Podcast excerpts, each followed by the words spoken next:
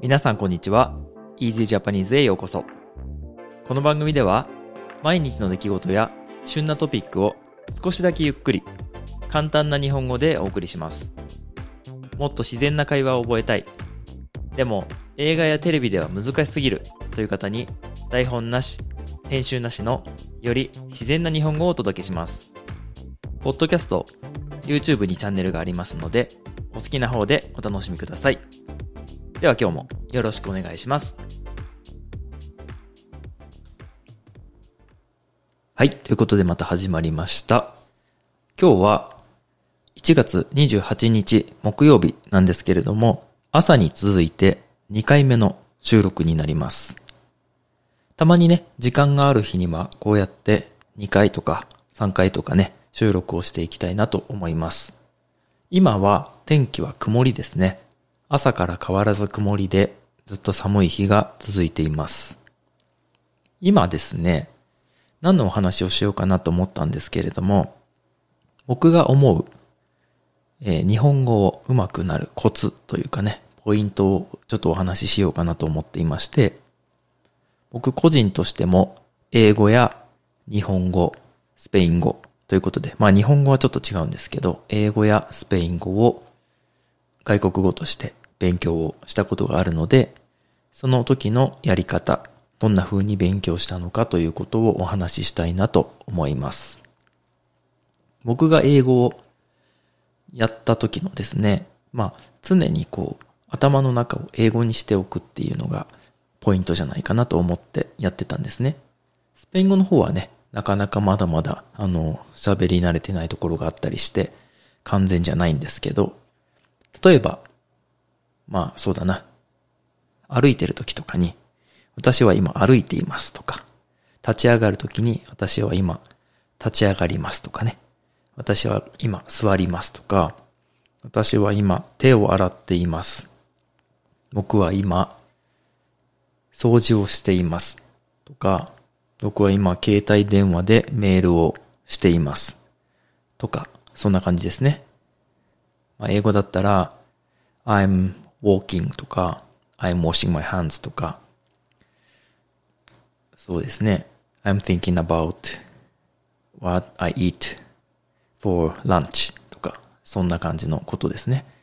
頭の中を日本語、まあ英語です。英語でやってたんですけど、日本語を勉強する方は、例えば今僕はポッドキャストでマイクの前で喋っています。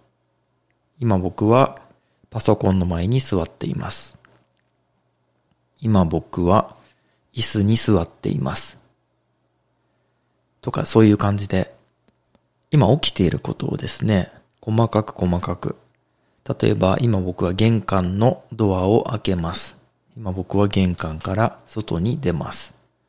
今僕は門の戸を開けます。とかそんな感じで実際に起きていることをどんどん声に出していく。例えば今ガレージの車庫の扉を開けます。シャッターを開けます。とか今僕は車のドアを開けます。車のロックを解除します。とか、車の中に入りますとか、あの、やっている動作をすべて、すべて日本語で喋る。それをやりながらやっていくと、話し相手がいなくても、ずっとね、喋り続けることができます。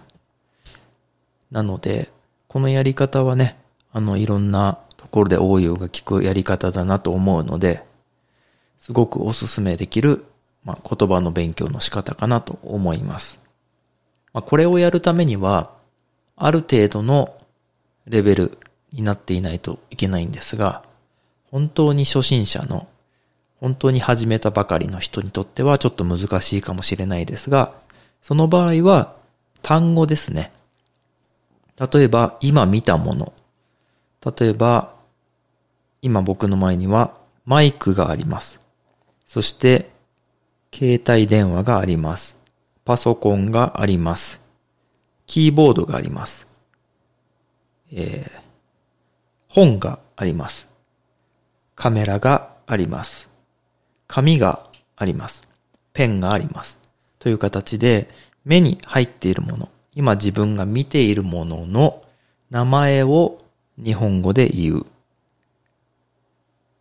まあ日本語、ペンとかね、日本語もあれも一緒なんですけど、今僕の前には、はがきがありますね。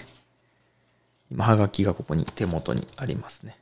とかそんな感じで、目の前に入ったものをすぐにね、日本語に、あの、日本語で言うと。でこの時に大事なのが、えー、例えばですね、今目の前に、えー、紙があるんですけど、これは、これは、えっと、紙ですっていうのいきなり考えることが大事ですね。英語で言ったら、well, this is a paper and the paper is 紙 in Japanese ではなくて、this is 紙っていう感じですね。あの、これをこれに置き換えてとか、辞書を引くような感じではなくて、いきなり、これは紙ですっていうので、日本語の頭で考えることが大事ですね。トランスレーションしてしまうと、えっと、翻訳ですね。翻訳してしまうと、どうしても一回自分の言葉で考えて、それを日本語に変換しているような形になるので、それだと実際にあんまりうまく使えない。本番でね、実際にリアルな会話をしてるときになかなかうまく使えない。なので、そうではなくて、いきなり、この白い、四角い、このものは紙ですっていう感じでね、やるのがコツです。ちょっと難しいかもしれないですけれども、もちろん最初ね、あの、この紙っていう言葉を知らないときは、辞書を引いていただいて、まあ、例えば、英和ですね。English Japanese Dictionary だったら、えー、これは、paper is 紙っていう感じで、最初は調べていいと思います。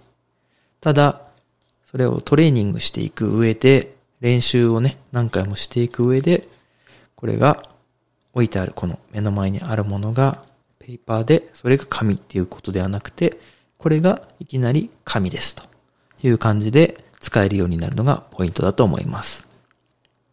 今ね、僕が勉強するときは、あの、日本語から英語にっていう感じでやったんですけど、英語から日本語にっていう感じですね。それを、まあなかなかこう、言葉で説明するのって難しいんですけど、今みたいに、こう、調べるときは、もちろん、自分の言葉、そして日本語という形で調べていただいて構わないんですが、実際に練習するときは、ものをいきなり日本語で考えるという形ですね。例えば、これはリンゴですとか、これはナスです。あれは車です。あれは水です。あれは牛乳です。みたいな感じで、いきなり日本語で考えるのがポイントじゃないかなと思います。はい。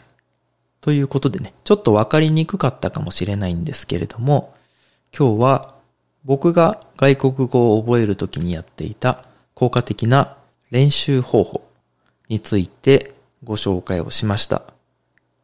またね、あの、わかりやすく、もっとね、わかりやすく説明ができる時が来たら、その時にもやりたいなと思うんですけれども、ぜひ一度試してやってみてください。もしね、質問とか意見、何かね、リクエストとかがある場合には、YouTube のコメント欄に書いていただければ嬉しいです。ということで、今日はこれで終わりにします。ありがとうございます。今日も最後まで聞いていただいてありがとうございました。この番組は毎日の出来事や旬なトピックを少しだけゆっくり簡単な日本語でお送りしています。ポッドキャスト、YouTube で配信していますので、フォロー、チャンネル登録をよろしくお願いいたします。それではまた次回の Easy Japanese でお会いしましょう。ではでは。